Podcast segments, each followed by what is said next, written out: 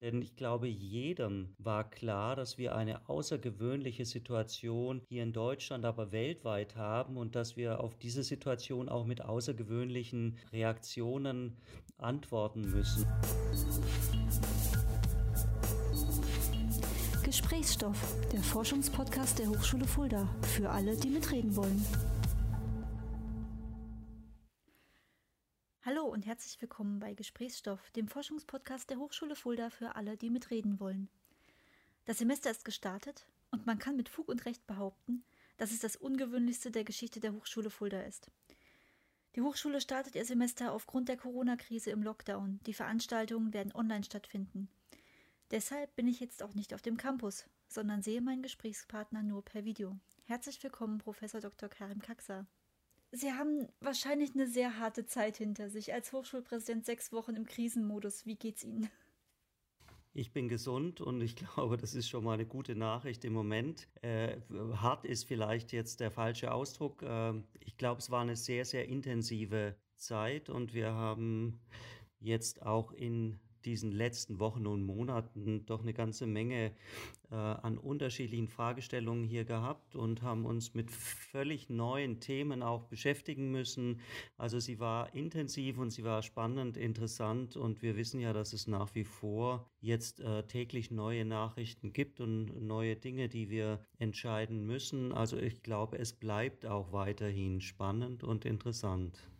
Lassen Sie unsere Podcast-Hörer mal ein bisschen ähm, Revue passieren, wie die letzten Wochen gelaufen sind. Wenn so eine Entscheidung kommt, äh, ein Lockdown, eine Pandemie, was bedeutet das für die Hochschulleitung? Was waren die ersten Entscheidungen, die Sie treffen mussten? Das ist ja keine Situation, die alltäglich ist und für diesen Handbuch gibt.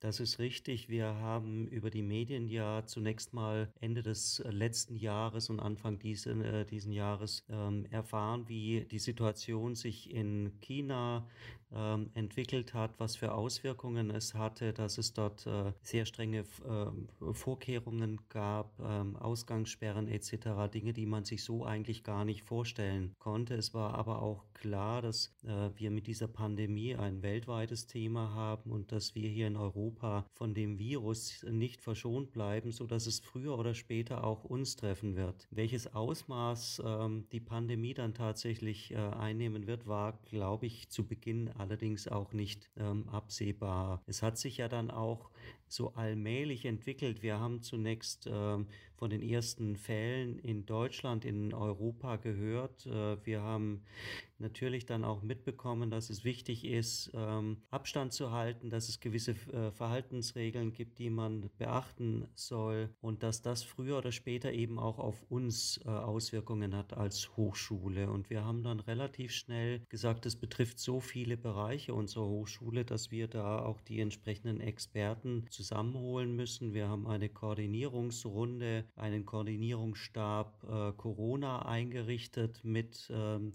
Experten aus dem Gebäudemanagement, ähm, aus der IT, aus dem Präsidium, Personalrat und weitere Personen, die dann äh, sich jetzt regelmäßig getroffen haben, auch sich immer noch treffen und dann ähm, überlegt haben, was für Auswirkungen hat es auf die Hochschule, welche Regeln müssen wir hier einführen. Natürlich waren wir auch in einem sehr engen Austausch mit unserem Ministerium. Es gab eine ganze Reihe und gibt immer noch Videokonferenzen mit der Ministerin, der Staatssekretärin und den Präsidentinnen und Präsidenten der hessischen Hochschulen. Dort ähm, sprechen wir uns ab, stimmen uns ab, wir versuchen ein gemeinsames Vorgehen festzulegen und es gibt selbstverständlich dann auch entsprechende Entscheidungen im Landeskabinett, äh, die dann wiederum auf Bundesebene abgestimmt waren, die auf uns, äh, unseren Betrieb an der Hochschule Einfluss haben und die letztendlich auch mitentscheiden, was wir hier äh, an Vorsichtsmaßnahmen an der Hochschule einführen, was zulässig ist, was nicht zulässig ist. Und so hat sich die Situation ganz allmählich entwickelt, aber es war auch sehr schnell klar und deutlich, dass dieses äh, Virus ganz erhebliche Auswirkungen auf die Arbeit hier an der Hochschule hat und dass wir doch ganz drastische Maßnahmen auch ergreifen müssen, bis hin eben zum Schließen des Campus, dass wir den Campus gesperrt haben für alle Personen, die nicht zu einem kleinen Kreis, einem Kernteam gehören, die dafür sorgen, dass äh, die Sicherheit noch gewährt ist, dass der Campus noch läuft, dass die Rechner noch laufen, dass die Systeme laufen. Alle anderen Personen haben wir im Prinzip ins Homeoffice geschickt und so war das ähm, ja ein, ein stetiger Lernprozess in verschiedenen Etappen und wir sind natürlich immer noch äh, am Lernen, am Umsetzen äh, und werden auch weiterhin von Woche zu Woche neu reagieren müssen. Jetzt hatten Sie natürlich gerade die Semesterferien, also nicht alle Studierenden auf dem Campus, was vielleicht äh, ein guter Moment war. Ähm, jetzt beginnt das neue Semester. Wie schwierig war das, den Hochschulbetrieb komplett auf Online umzustellen, um die Lehre wieder aufnehmen zu können? Man kann sich, glaube ich, leicht vorstellen, dass es ähm, für alle Lehrenden, auch für die Studierenden, ein enormer Kraftakt ist, eine große Umstellung. Selbstverständlich haben wir mit dem Thema äh, Online-Lehre, E-Learning, mit entsprechenden elektronischen Plattformen zur Unterstützung der Lehre bereits seit vielen Jahren Erfahrung. Wir haben ja sogar ähm, in verschiedenen Fachbereichen Studiengänge, die als Blended Learning Studiengänge konzipiert sind und sehr erfolgreich seit über zehn Jahren laufen, so dass man natürlich auch von diesen Erfahrungen äh, profitieren konnte. Aber es ist doch noch mal eine ganz andere Situation, wenn eine komplette Hochschule mit all ihren Studiengängen, allen Lehrveranstaltungen, allen Modulen plötzlich umstellen muss auf Online-Lehre. Äh, das erfordert, dass man natürlich die entsprechende Infrastruktur erstmal bereitstellt, dass man sicherstellt, dass die Systeme nicht nur für einige hundert Studierende gleichzeitig funktionieren, sondern für mehrere tausend Studierende, die alle möglicherweise zur gleichen Zeit auf die gleichen Plattformen zugreifen wollen. Und das hat äh, doch eine ganz, äh, einen ganz erheblichen Aufwand letztendlich bedeutet. Und ich kann an der Stelle auch mal einen großen Dank äh, loswerden an die Lehrenden, die sich jetzt äh, mit dem Thema auseinandersetzen mussten und in kürzester Zeit ihre Lehrinhalte, äh, ihre Hilfsmittel umstellen mussten, aber auch an die entsprechenden Fachabteilungen hier, unsere ähm, Abteilung Dienstleistung, Lehre und Studium DLS mit der Hochschuldidaktik Didaktik und dem E-Learning-Labor und dem Rechenzentrum, aber vielen weiteren äh, natürlich Akteuren an der Hochschule, die jetzt äh, es ermöglicht haben, dass wir am Montag mit dem neuen Semester begonnen haben. Mhm. Mit welchen Reaktionen mussten Sie dabei umgehen? Ähm, es waren sicherlich nicht alle erfreut darüber, dass Sie jetzt online studieren sollen.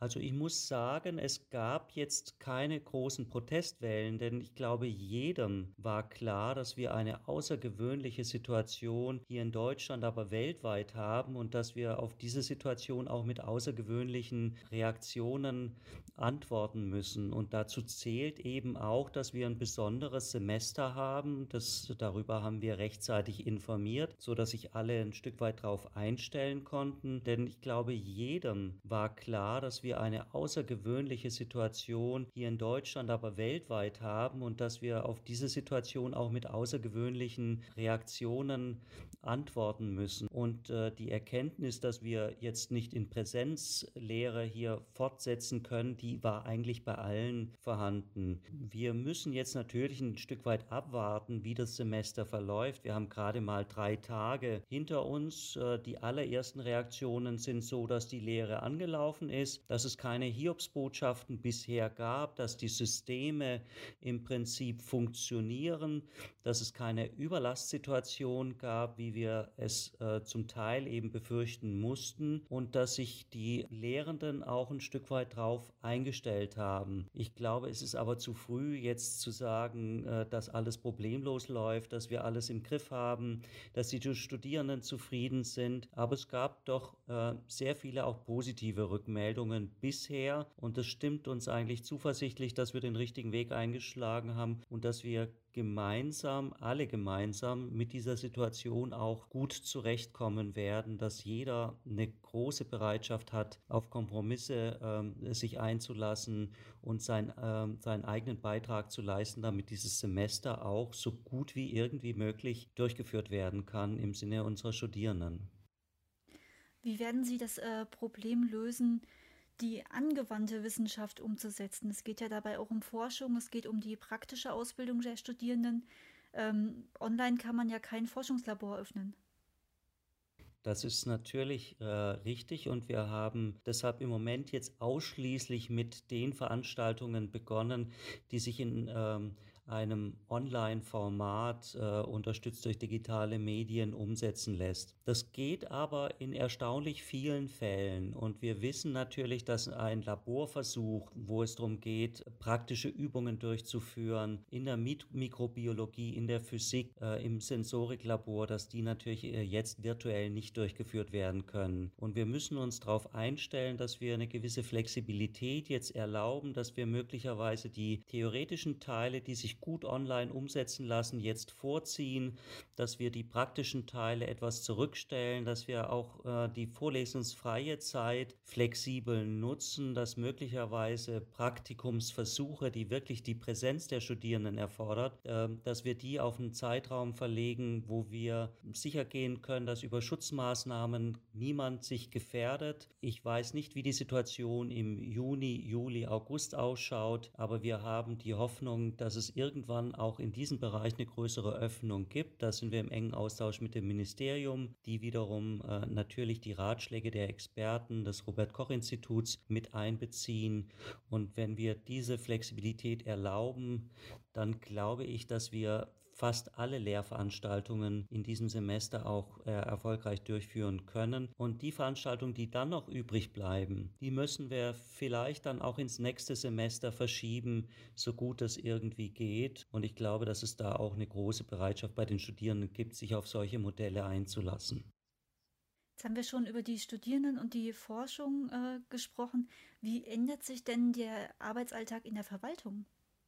Auch dort gibt es natürlich gravierende Veränderungen. Wir haben erstmal alle Kolleginnen und Kollegen ins Homeoffice geschickt. Das ist schon mal eine Riesenveränderung für viele, denn wir hatten zwar in der Vergangenheit auch schon Telearbeitsplätze, die waren aber speziell dafür eingerichtet. Da haben wir natürlich im Vorfeld dafür sorgen können, dass die entsprechende Anbindung da ist, dass die Rechner äh, dann auch zu Hause verfügbar sind, dass der Arbeitsschutz auch zu Hause gewährleistet ist. Das war in der Kürze der Zeit natürlich jetzt gar nicht möglich, aber wir konnten auch mit Hilfe des Ministeriums jetzt das mobile Arbeiten in einem sehr großen großen Umfang ermöglichen und waren erstaunt, dass äh, sich viele äh, unserer Kolleginnen und Kollegen in kürzester Zeit darauf eingestellt haben. Wir wissen natürlich, dass es bestimmte Arbeiten gibt, die man von zu Hause aus problemlos durchführen kann, wo es wenig Einschränkungen gibt, dass es allerdings auch gewisse Tätigkeiten gibt, die eigentlich erfordern, dass man an der Hochschule ist. Unsere Hausmeister beispielsweise, die dafür sorgen, dass die Gebäude geöffnet, geschlossen werden, dass die Sicherheit äh, hier äh, garantiert werden können, die sind natürlich darauf angewiesen, dass sie hier auf dem Campus sind. Auch dafür haben wir gute Modelle gefunden in Teams, wie die sich abwechseln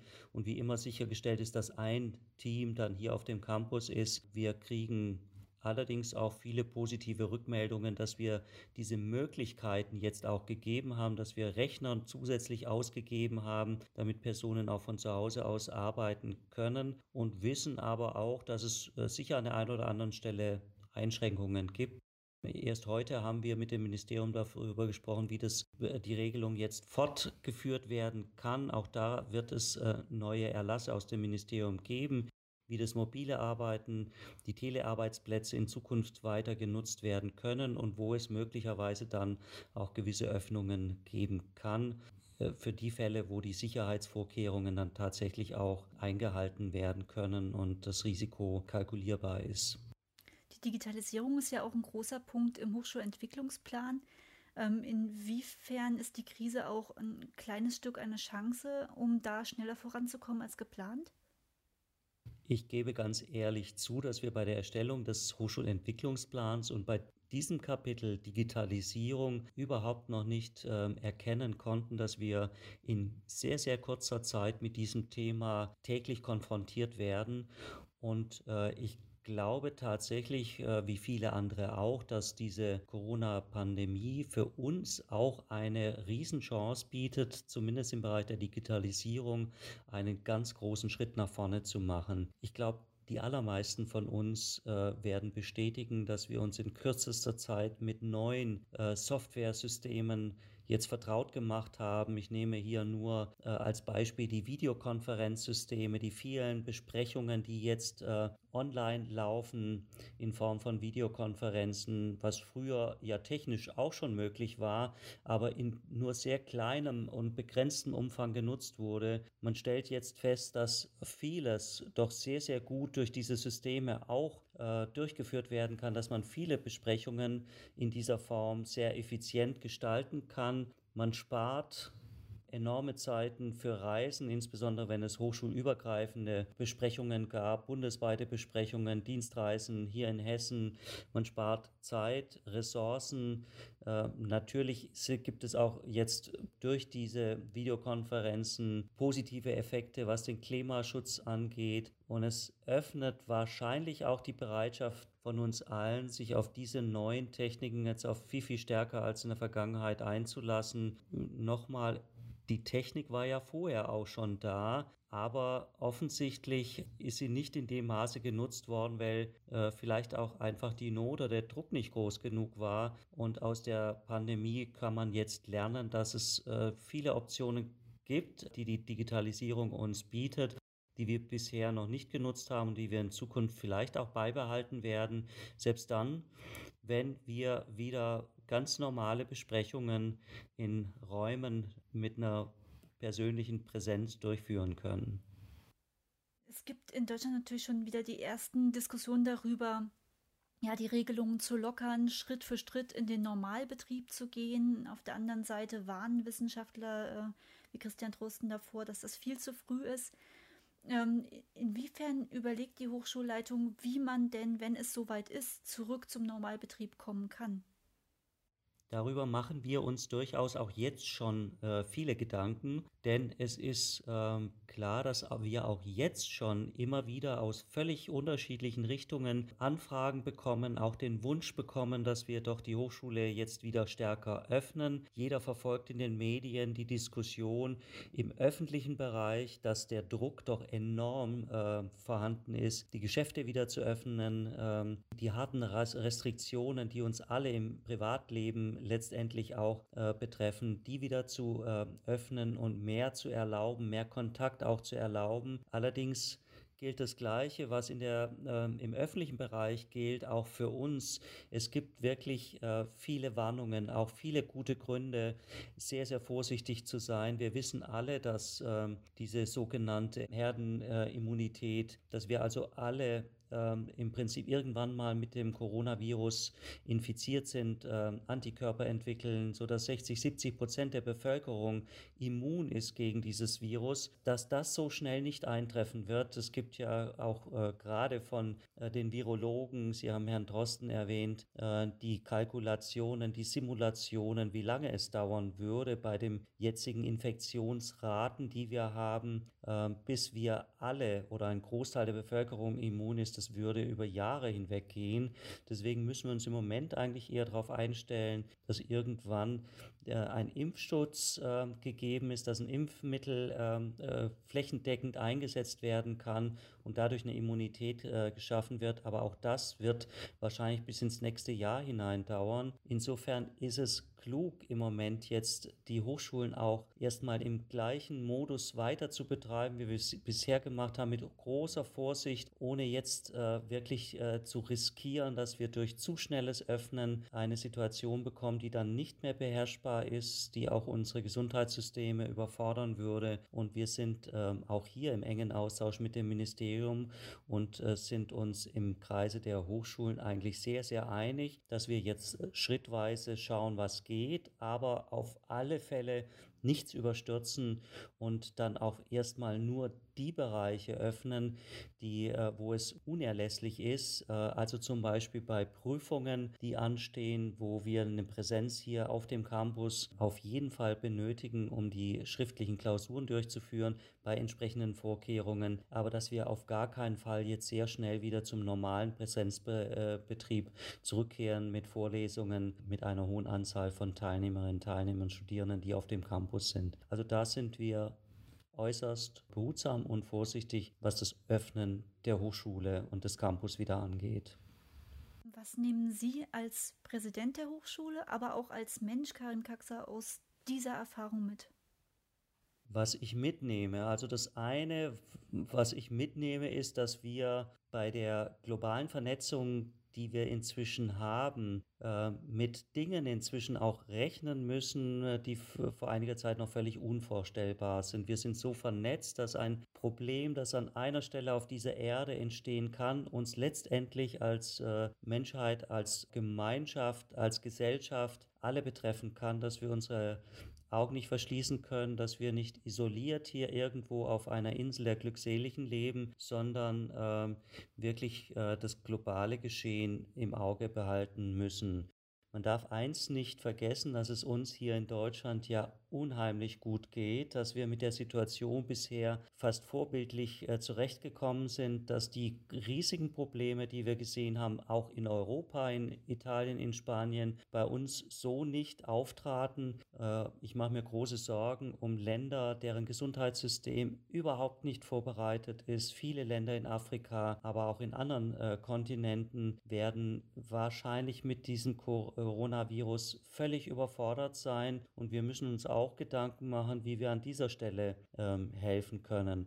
Ich glaube, gleichzeitig, dass es auch einen gewissen äh, Effekt hatte, was den Zusammenhalt in der Gesellschaft angeht. Man sieht ja an vielen äh, Stellen, dass wir uns sehr schnell auch im Privatleben eingeschränkt haben, dass viele den Empfehlungen folgen, dass es auch eine große Bereitschaft gibt, sich gegenseitig, gegenseitig zu helfen. Das äh, stimmt einen durchaus auch positiv und dass wir bei einer gewissen Offenheit äh, gegenüber Neuem auch erfahren, dass es durchaus jetzt auch wieder Bereiche gibt, auf die wir uns zurückbesinnen können, dass wir nicht vergessen dürfen, dass ein großes Problem, das vorher stark diskutiert wurde, das Klima, unsere Erde, dass diese Themen nach wie vor existieren, dass wir auch feststellen, wenn Menschen sich einschränken, dass das durchaus auch dem Klima der Natur zugutekommen kann, denn wir stellen ja fest, wenn weniger Verkehr existiert, dass, ich, äh, dass, dass unsere Natur sich dann auch in relativ kurzer Zeit darauf einstellt oder da, davon profitiert, froh ist wahrscheinlich, dass es diesen Rückschritt gibt. Kein Flugverkehr oder ein sehr viel geringerer Fu Flugverkehr. All das trägt ja auch dazu bei, dass wir anfangen zu denken, was alles möglich wäre, dass solche Anschränkungen, die vielleicht auch in Zukunft notwendig sind, jetzt nicht die Katastrophe sind, natürlich auch nicht wünschenswert, aber dass wir durchaus auch was tun können, um letztendlich auch äh, beispielsweise das Klima zu schützen oder unsere Zukunft letztendlich äh, auch für die nächsten Generationen zu sichern. Das sind alles Erkenntnisse, ich glaube, viele hat äh, die Pandemie zum Überlegen gebracht und das kann, glaube ich, an vielen Stellen auch sehr, sehr hilfreich und nützlich sein. Das wäre sehr wünschenswert. Was war für Sie ähm, als Mensch die größte Herausforderung der letzten Wochen? Das ist äh, eine schwierige Frage.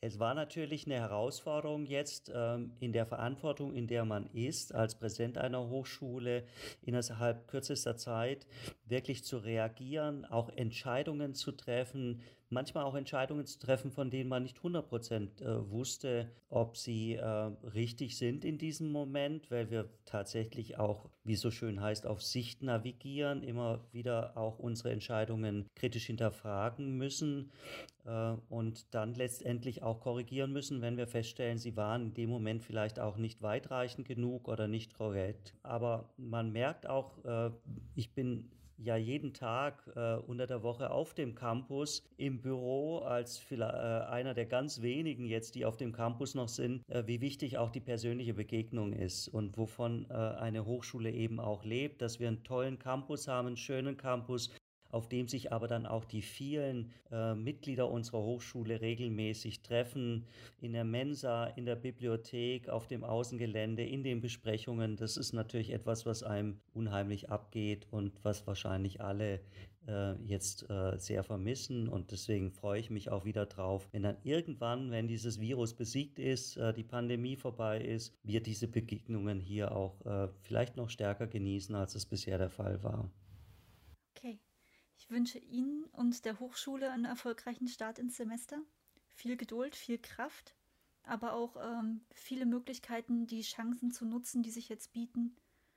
Ja, und ein gutes Semester bis zum Sommer. Danke Ihnen vielmals. Ja, vielen Dank auch Ihnen für das Gespräch, Frau Friedrich.